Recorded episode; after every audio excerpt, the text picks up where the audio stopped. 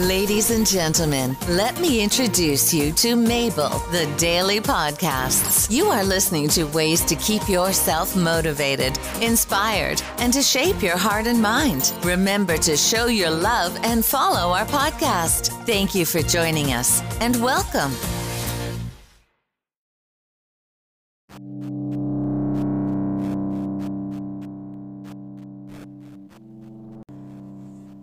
Hi everyone, let's learn today something very valuable.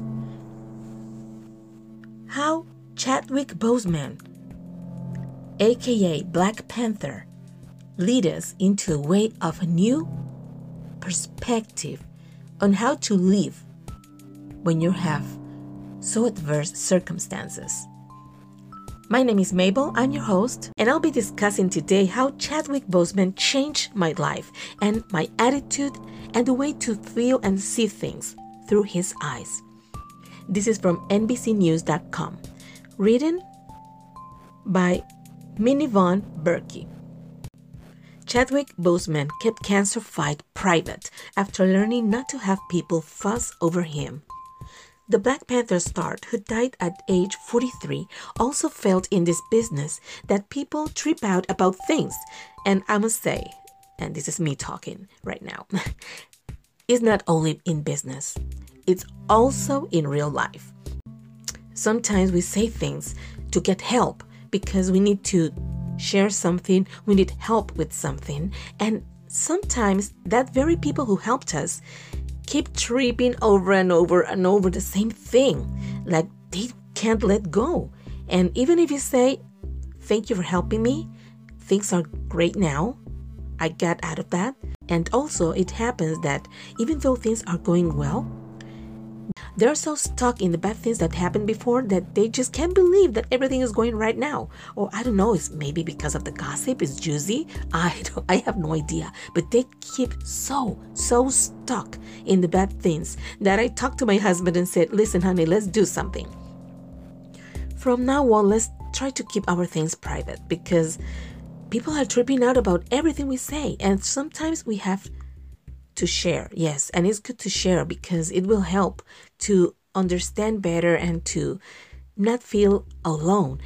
I feel so great when I know someone has been through what happened to me or something close to it because it will help me to know that I'm not alone and that people can give me advice or I can read about them, how they struggle, how they got over it and it helps me. So, in that way, that's great. But there are people that just love gossiping and love just talking about negative things and keep stuck in the negative things. And we don't want that in our lives. So, here, the Black Panther was a very, very private person. His longtime agent said, the actor's mother, Caroline Boseman, always taught him not to have people fuss over him the agent Michael Greene said. And that's true. Most of the time, I used to be very open and talk about anything, anything that happens to me, anything that goes through my mind. And what happened is that people take that in advantage to make fun of it or to just gossip about it. And I found myself people more willing to talk about me than talking with me.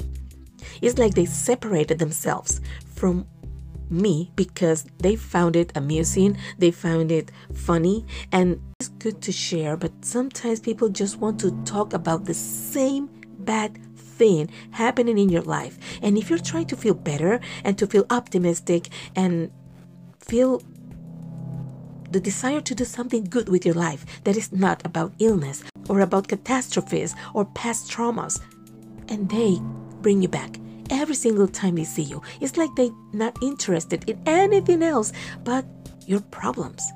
That's not healthy. It's not. That's gossiping.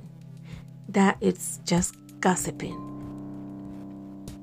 And I know one person that the only thing this person talks about every time this person gets close to me is to ask me about my problems.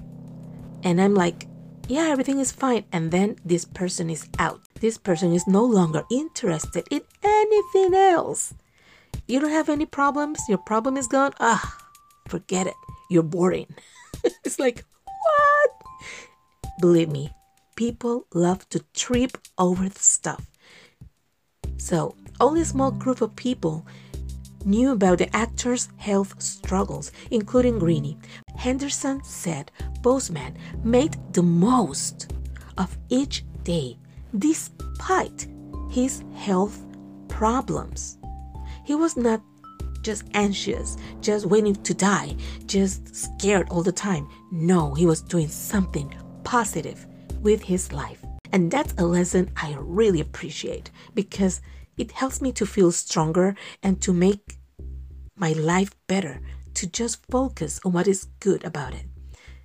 Greene told a reporter that there were days on set when Boseman struggled with the disease, recalling a time when the actor was really in hardcore pain while filming the upcoming Netflix movie Ma Rainey's Black Bottom with co-star Denzel Washington. Boseman pushed through because he felt that being able to be with Denzel and to launch this cycle of playwright August Wilson at Netflix was so exciting to him, Greene said. He was just living his artistic life to the fullest and using his time and his moment to really affect people. Henderson said, Some people wait a lifetime to get the opportunity that he had, he said. And Chad had so much wisdom, so much knowledge, so much insight of him that he wasn't going to let this disease stop him from telling these amazing stories and showing his art in the prime of his life. I am so such a fan more than ever from Chadwick Boseman. A new respect for him. Rest in peace.